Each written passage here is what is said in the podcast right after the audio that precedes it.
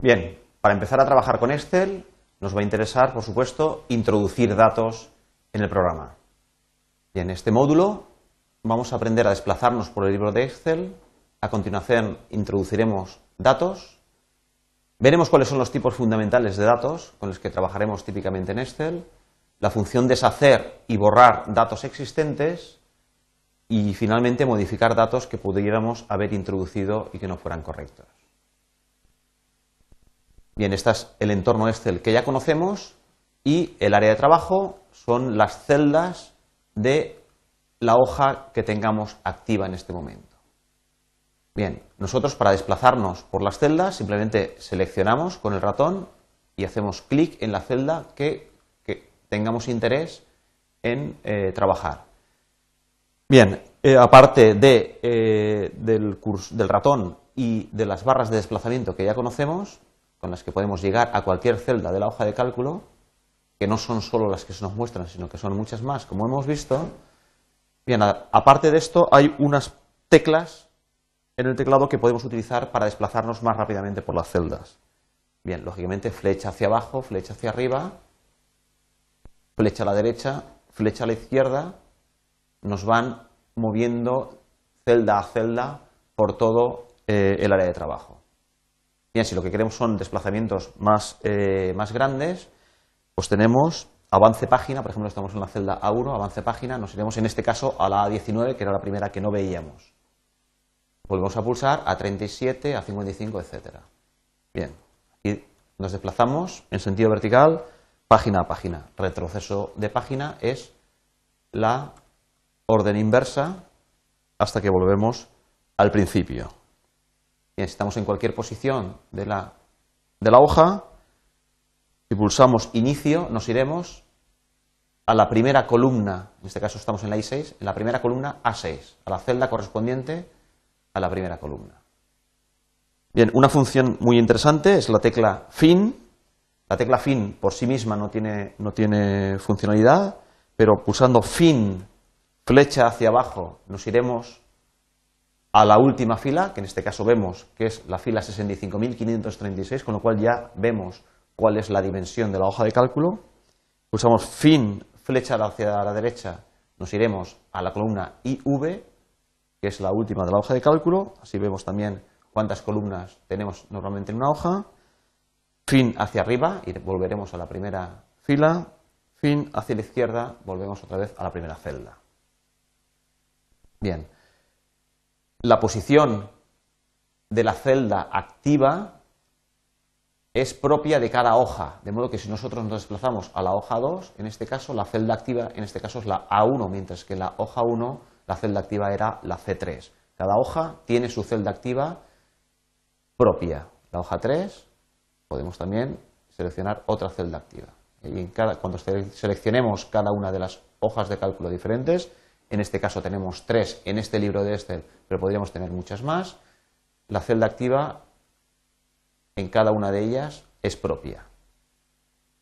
Bien, pasamos entonces a nuestro interés fundamental que es el de introducir datos.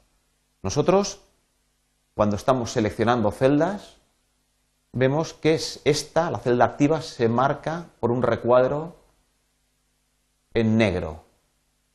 Bien, nosotros, en este caso, seleccionando celdas, siempre estamos en la barra de estado, en el estado listo. Listo quiere decir que el programa está esperando que nosotros introduzcamos un dato. Entonces seleccionamos una celda cualquiera y podemos introducir un dato. Por ejemplo, un 5. Bien, vemos que en el momento nosotros pulsamos una tecla, en este caso es la cifra 5, el estado se nos ha cambiado al estado de introducir. Además, vemos que la barra de fórmulas nos muestra el contenido actual de esta celda. En este momento es un 5 y también nos lo muestra en la propia celda. Pero además vemos que tenemos un cursor intermitente que nos dice que podemos seguir introduciendo cifras, porque a lo mejor el número que queremos introducir no era 5 sino 50. Entonces pulsamos 0 y vemos que seguimos en el modo introducir y tenemos activo el cursor para seguir eh, poniendo cifras. Bien, cuando nosotros ya hemos terminado de introducir el número que queríamos, por ejemplo el 509, tenemos que validar la introducción del dato. Esto lo haremos con la tecla intro, por ejemplo, y en este caso vemos que efectivamente nos pasa a otra celda, en este caso la celda siguiente, la A2, y vemos que en la celda A1 ha quedado introducido el número, la cifra completa, el 509 en este caso. Volvemos al estado listo y el contenido de la celda A1 es el número que nosotros habíamos introducido. Si nosotros por alguna de aquellas queremos trabajar con este número, podemos volver a seleccionar la celda 509, la celda A1 y vemos que el contenido efectivamente es 509. Pero fijaos que ahora estamos en el modo listo, Ahora no podemos seguir introduciendo datos. Otra de las razones por las que vemos que el dato está introducido ya es que al ser un dato numérico se ajusta a la derecha de lo que es el tamaño de la celda. Lo vemos aquí, que está ajustado a la derecha, mientras que cuando nosotros estamos introduciendo un número, por ejemplo, el 308, todavía permanece ajustado a la izquierda de la celda. En el momento nosotros lo validamos, se ajusta correctamente y ya queda introducido. Con esto sabemos introducir básicamente datos numéricos. Bien, los datos numéricos son los datos fundamentales con los que trabaja el Excel. El Excel es una hoja de cálculo y los cálculos normalmente se realizan mediante datos numéricos. No obstante, hemos visto el tamaño que es muy grande de la hoja de cálculo y lo normal es que nosotros introduzcamos datos numéricos pero también podamos introducir identificadores de esos datos. Por ejemplo, si yo tengo aquí, en este caso, dos cifras, muy probablemente sabré a qué se refieren estas dos cifras. Sin embargo, si yo tengo que enseñarle esta hoja de cálculo a alguien o tengo que hacer cálculos complejos con muchos más datos, es muy, eh, es muy recomendable que yo identifique estos datos. Por ejemplo, 509 podrían ser el número de tornillos que dispongo, mientras que 308 es el número de tuercas. Bien, ¿qué estamos introduciendo? Estamos introduciendo datos de tipo texto, datos alfanuméricos. Bien, se introducen del mismo modo, yo pulso las teclas correspondientes, T mayúscula, O, R, etcétera, y vemos que me va poniendo esos caracteres tanto en el interior de la celda como en la barra de fórmulas. Tenemos activo el cursor de introducción de datos porque vemos que estamos en modo introducir. Lo vemos aquí en la barra de estado. Bien, cuando yo le valide este dato de tipo texto, automáticamente con el intro me pasa a la celda siguiente y queda introducida la palabra tornillos, que en este caso pues me identifica esas 509 unidades. Por ejemplo, 308 podrían ser tuercas. Tuercas intro. Y ya vemos que quedan de alguna manera asociadas, lógicamente, por lo menos visualmente quedan eh, asociados en la cifra 509 con la palabra tornillos, 308 con la palabra tuercas. Esto nos servirá de gran ayuda para tener hojas de cálculo ordenadas y que resulten legibles.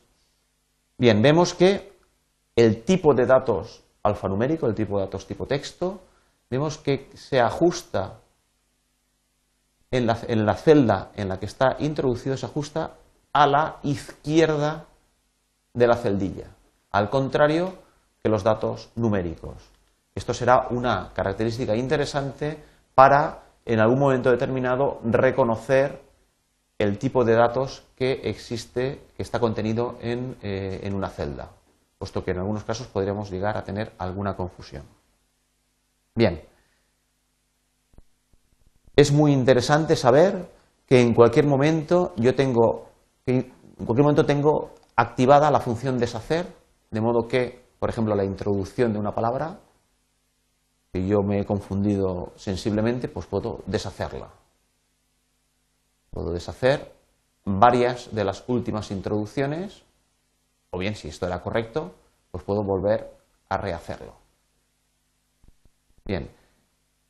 También es interesante saber que en cualquier momento podemos borrar el contenido de una celda. Por ejemplo, si quiero borrar el contenido, la palabra tuercas, no es necesario ir a borrar cada una de las letras, sino simplemente seleccionando la celda y pulsando borrar.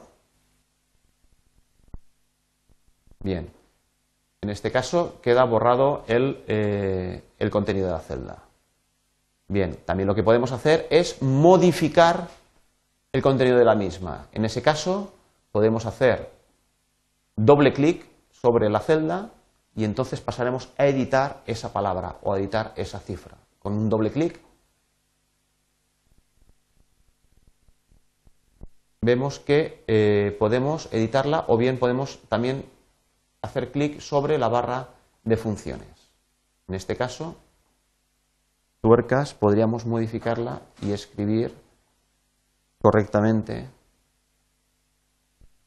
lo que hubiésemos querido poner. Siempre tenemos que validarlo cuando estamos en el estado, en este caso modificar, tenemos que validarlo mediante la, pulsar, mediante la pulsación de la tecla intro.